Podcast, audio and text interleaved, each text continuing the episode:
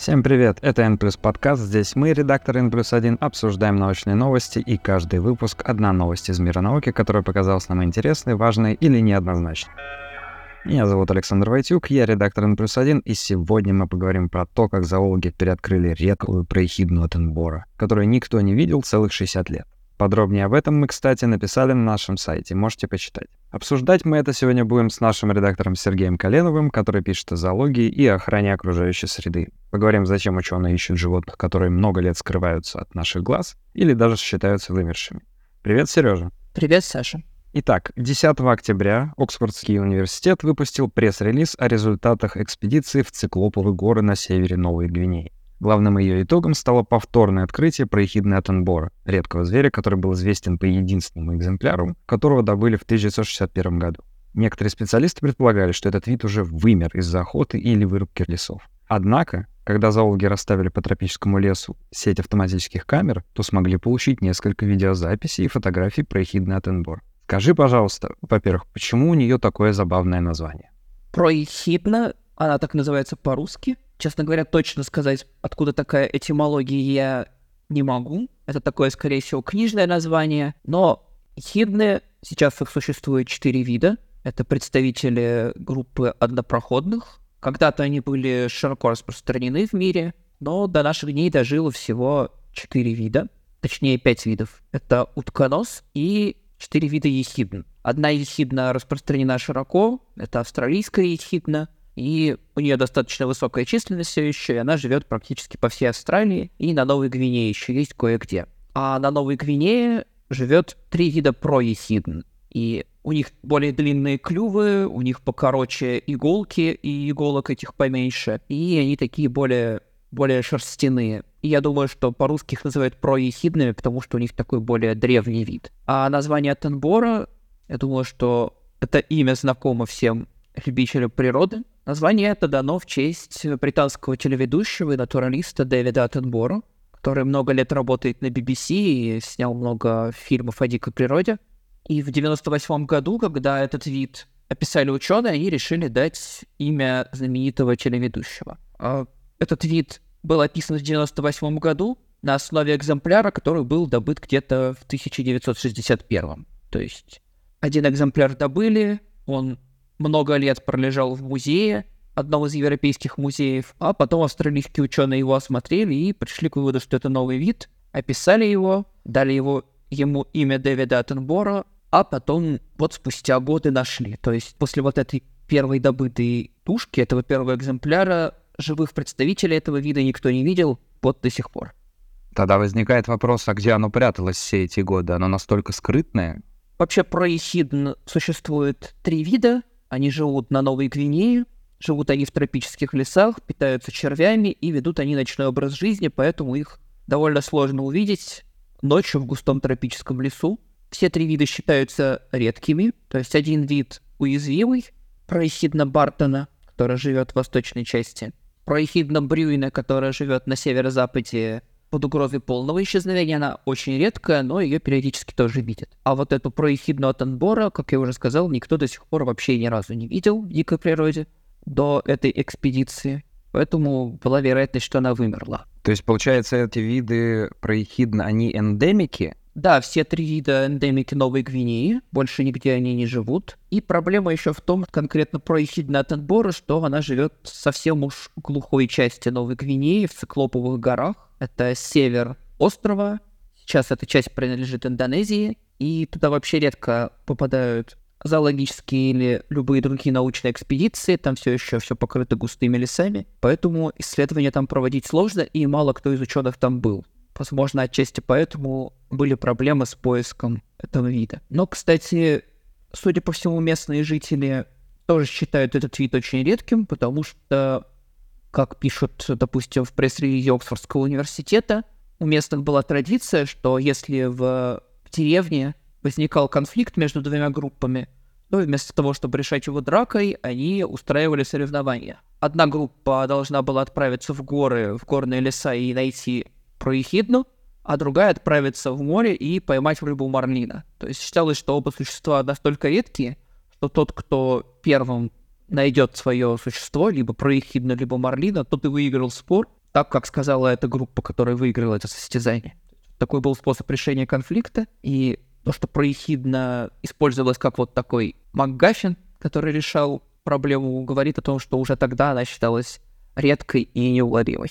Она у них считалась просто редким животным, или она у них, возможно, каким-то священным животным была? Нет, это просто считалось редким существом, которое найти которое очень сложно, и поиск которого требует много сил и много умений и способностей ориентироваться в лесу. Но, кстати, должен сказать, что ученые, естественно, не впервые отправились на поиски этого вида, проехидна Атенбора была включена во всякие всевозможные списки самых редких, самых необычных редких видов, которые нужно сохранить. Например, в 2017 году природоохранная организация Rewind, тогда она называлась по-другому, она составила список из 25 самых разыскиваемых видов. То есть это виды, которые не видели больше 10 лет, но которые вполне вероятно выжили и которые стоит поискать. И вот она была в этом списке, и ученые, естественно, и до этого искали ее, но всякий раз безуспешно, хотя местные жители говорили, что видели ее, а зоологи находили косвенные свидетельства, что этот вид существует. В тропическом лесу они находили такие отверстия в почве, которые проехидно оставляет своим клювом, когда зондирует почву в поисках дождевых червей, которыми питается. То есть тыкается буквально, да, в грунт? Да, да, вот как какие-нибудь кулики, например, или какие-нибудь птицы, вот точно так же этот зверь делает. Получается, зоологи посвятили поискам проехидны столько сил, чтобы убедиться, вымерла она или не вымерла, или просто потому, что зверь очень классный? И то, и другое. Зверь действительно классный, но он очень ценный для науки по нескольким причинам. Во-первых, как я уже сказал, вот эта группа однопроходных, их осталось всего пять видов до наших дней дожила. Между тем, это такое самое примитивное млекопитающее, что есть, и когда мы их изучаем, мы можем составить представление о том, каким был наш самый далекий предок. Я не хочу сказать, что наш предок, ну, древнейшие млекопитающие были похожи на ехидн или утконосов, потому что ехидные и утконосы — это узкоспециализированные формы. Но, скорее всего, ехидные утконосы и проехидны сохранили очень много черт, которые были характерны для древних млекопитающих, которые жили 100 или 200 миллионов лет назад. Это и способность откладывать яйца, это и примитивная система кормления детенышей молоком, это некоторая примитивная терморегуляция. И сейчас ученые активно изучают, например, ехидн, чтобы понять, какие же все-таки черты анатомические, физиологические, поведенческие были характерны для самых ранних млекопитающих. Естественно, чем больше мы можем современных видов добавить в этот анализ, тем лучше. Поскольку у нас есть утконос, есть ехидна, есть проехидна, то это расширяет список видов, на основе которых мы можем делать вот эти выводы. Во-вторых, этот вид одно из немногих выживших крупных млекопитающих Новой Гвинеи, потому что большая часть местных млекопитающих исчезла, когда аборигены заселили эти острова. Этот остров, как и в Австралии, большая часть крупной фауны вымерла, поэтому оставшиеся так ценны. И в-третьих, в охране природы часто берут какой-то один вид и привлекают к нему внимание, чтобы сохранить всю экосистему, где он живет. Например, в Индии это может быть тигр, то есть мы создаем заповедник для тигров, но помимо этого охраняются все животные и растения, и другие живые существа, которые там живут. И для циклоповых гор на севере Новой Гвинеи проехидна Атенбора могла бы стать вот таким вот видом, благодаря которому охраняется вся местность. То есть мы говорим, что мы охраняем эту территорию, чтобы сохранить проехидную от отбора, но попутно мы сохраняем все биологическое разнообразие, которое там присутствует. А как и показала экспедиция, оно огромное и до сих пор плохо изученное. То есть помимо того, что ученые в ходе этой экспедиции обнаружили проехидну, они еще нашли очень редкую птицу, которую не видели уже больше 10 лет — и открыли новые виды беспозвоночных. Это насекомые, пауки, ракообразные. То есть, скорее всего, эта территория все еще неизведана. Благодаря тому, что проехидну там все-таки обнаружили с помощью камер ловушек, потому что иначе это было бы сделать сложно. Благодаря тому, что она есть, можно принять меры по охране этих лесов, чтобы обеспечить будущее и для этого вида, и для всех видов, которые живут тоже на этой же территории. Зоологи время от времени сообщают, что переоткрыли тот или иной вид животных, который считался вымершим или просто не попадался людям на глаза. Насколько часто такое происходит? Во-первых, об этом заявляют не только зоологи, но и ботаники, потому что к растениям тоже прикован большой интерес, особенно к редким видам, особенно тем, которые потеряны. Ну, если считать и растения, и животные, то я думаю, что пара десятков в год таких случаев известно. Случается. То есть это не каждую неделю, но раз в несколько месяцев такие сообщения есть. И это может быть вид, который не видели условно 10, 15, 20 лет, а в некоторых случаях речь идет о нескольких веках. А то, что про ехидну Атенбора не видели 60 лет, это рекордный срок? Или есть виды, которых не видели гораздо дольше? Нет, это далеко не рекорд, и есть виды, которые не видели больше века и даже дольше, и то, что я могу вспомнить на моей памяти, рекорд это 225 лет для одного вида наземных крабов из Сьерра-Леона. Больше двух веков назад его описали, и с тех пор никто его не находил, пока вот в 2021 году не появились сообщения, что этот вид все еще существует, то есть больше 200 лет. Еще один интересный пример — это птица с острова Барнео, так называемая чернобровая мышиная тимелия. Где-то в 1840-х годах была добыта тушка этой птицы. Она хранилась в музее долгие годы, но никто не знал, существует ли эта птица до сих пор. И на самом деле никто точно не знал, откуда она вообще. То есть на каком конкретно острове ее добыли. Пока несколько лет назад орнитологи все-таки не нашли ее. На ее поиски потребовалось тоже почти два века. Есть, конечно, такие несколько стоящие в стороне примеры, когда вид описали по ископаемым, а потом оказалось, что он до сих пор здравствует. То есть сколько он был потерян условно. То есть, например, чакский пекарь, этот крупный вид из семейства пекаря, похожий на свиней, он живет в Южной Америке. Его первоначально описали по ископаемым, и считалось, что это такой вымерший давно вид, но потом его нашли живым. То есть сложно сказать, сколько он отсутствовал здесь, но получается, что сначала считалось, что это вымерший тысячи лет назад вид, а потом оказалось, что он живет и здравствует. Такие переоткрытия, они делаются в ходе каких-то специальных целенаправленных поисков, или это все происходит совершенно случайно? Чаще всего ученые действительно специально ищут что-то. Я уже упоминал эту инициативу по поиску 25 самых разыскиваемых видов. Она была запущена в 2017 году. Составили список, и Цель этого списка была привлечь внимание, организовать экспедиции и отыскать редкие виды. Потом это все немного расширялось, был отдельный список добавлен самых разыскиваемых рыб, самых разыскиваемых птиц, а в 2022 году этот список обновили, потому что из предыдущего списка многих нашли, и уже и даже из обновленного списка кое-что нашлось. Так что, как правило, ученые действительно, зоологи или ботаники отправляются куда-то и ведут целенаправленные поиски. Но бывает такое, что в ходе каких-то других исследований потерянный вид обнаруживается случайно.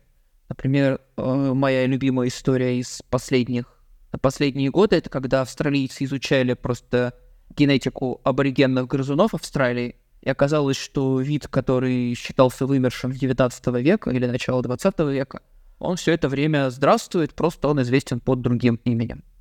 Такое, такое тоже бывает, когда в ходе каких-то исследований, цель которых другая, либо вообще в ходе каких-то какого-то рутинного мониторинга люди наталкиваются на вид, который, казалось бы, давно исчез. Как я уже упоминал, про ехидное Тенборо было не так, и там поиски были целенаправленные. Стоит ли на это тратить много времени? Это действительно хороший вопрос, потому что и зоологам, и ботаникам, и специалистам по охране природы не хватает ни человеческих ресурсов, ни финансовых все это у них очень ограничено, поэтому приходится делать выбор, что именно изучать, что именно искать. И да, может показаться, что в ситуации, когда у нас есть много видов, которые нуждаются в помощи, и мы совершенно точно уверены, что они существуют, потому что мы их регулярно видим, изучаем, то, может быть, лучше потратить силы, время и средства на них, а не на поиски вот таких вот химер. Но все-таки в данной ситуации это не поиски снежного человека или лохнесского чудовища. Это все виды, которые с высокой долей вероятности все еще существуют. И Если мы их найдем, то мы можем обеспечить меры по их охране, например, защитить территорию, где они живут. И это, как я уже сказал, может пойти на пользу не только этому конкретному виду, но и целой экосистеме, в которой этот вид живет. Вот, кстати, про снежного человека. А где вообще проходит грань между какими-то вот такими целенаправленными поисками серьезных академических биологов и чем-то, что больше напоминает какую-то лженауку? Грань это довольно тонкая, но я думаю, что здесь есть критерий правдоподобия. То есть, если вид относительно небольшой, а если мы посмотрим на все эти списки потерянных видов, то это, как правило, животные либо мелкие, либо среднего размера. И если это существо живет в какой-то малопосещаемой зоологами и не слишком населенной местности, то вероятность того, что оно все еще существует, велика, даже если его давно не видели. Например, как я уже сказал, циклоповые горы Новой Гвинеи — это очень глухое место, где хорошо сохранился тропический лес до сих пор. Поэтому шансы на то, что там сохранилось живое существо, которое не видели 60 лет, они достаточно велики.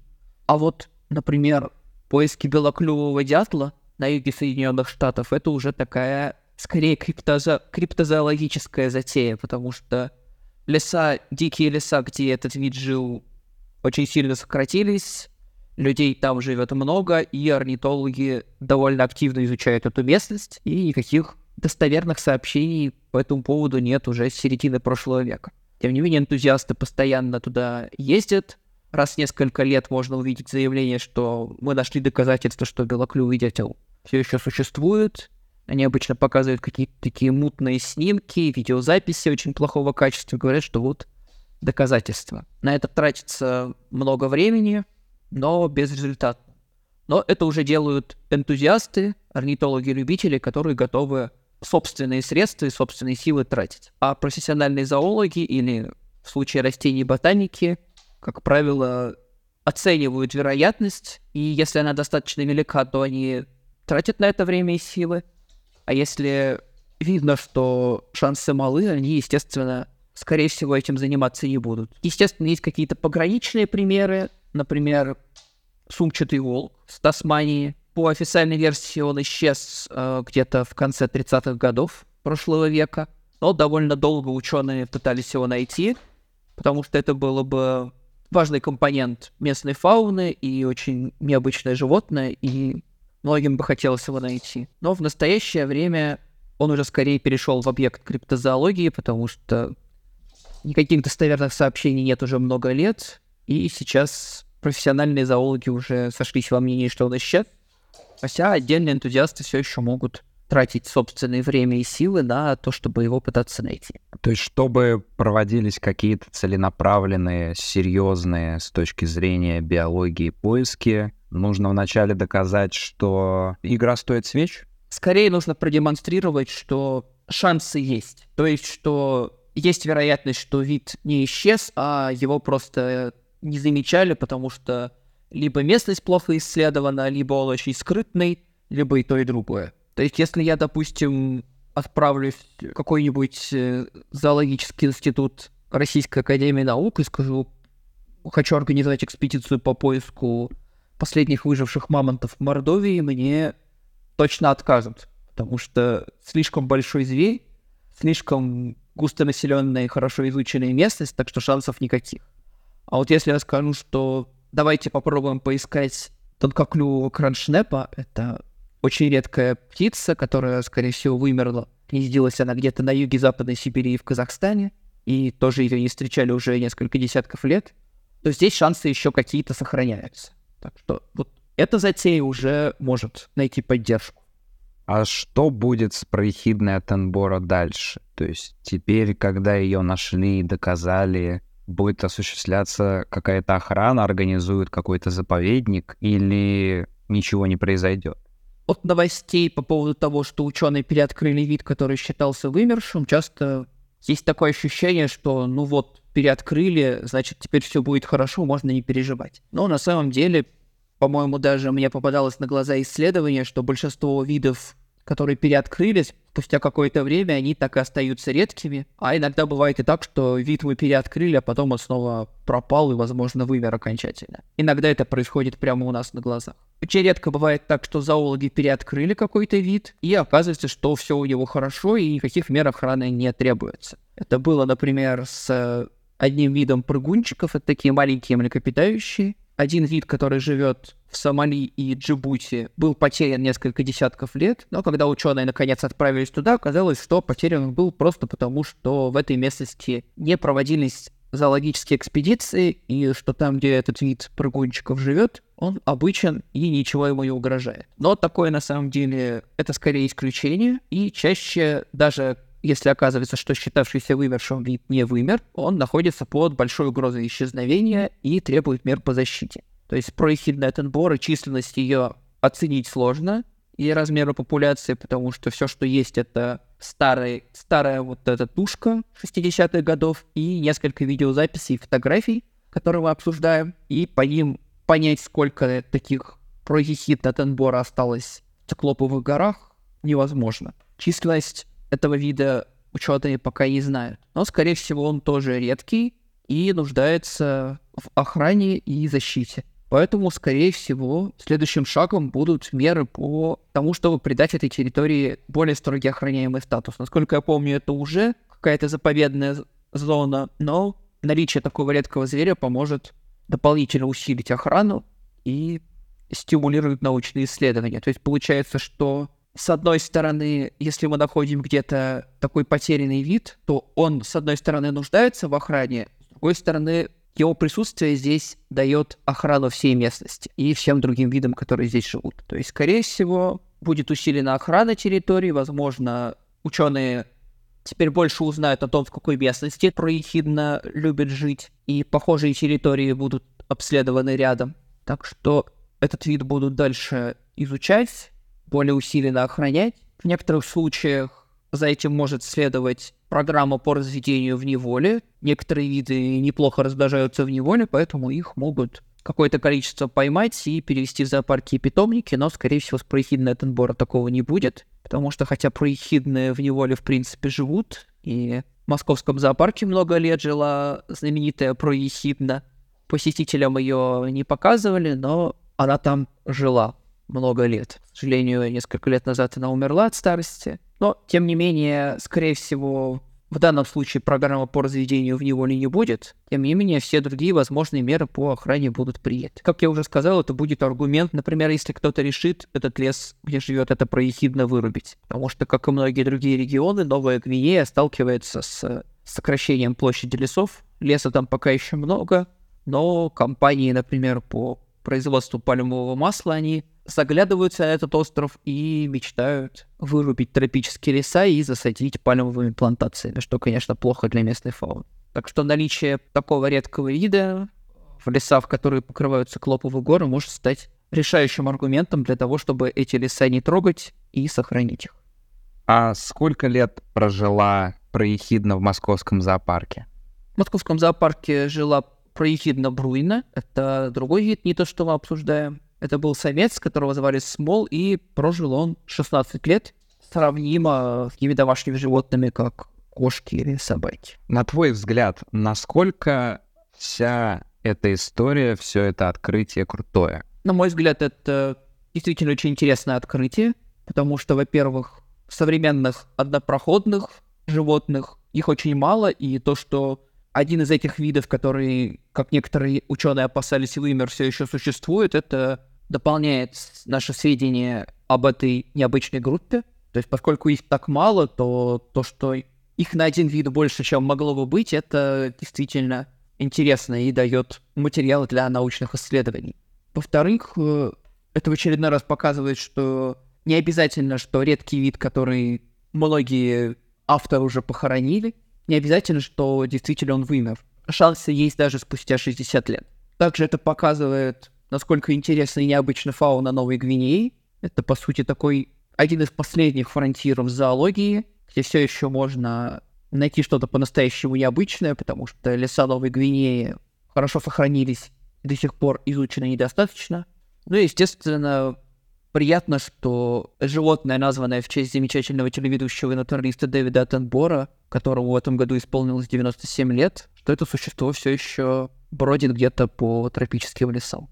Сережа, спасибо за интересную беседу. Спасибо тебе за вопросы.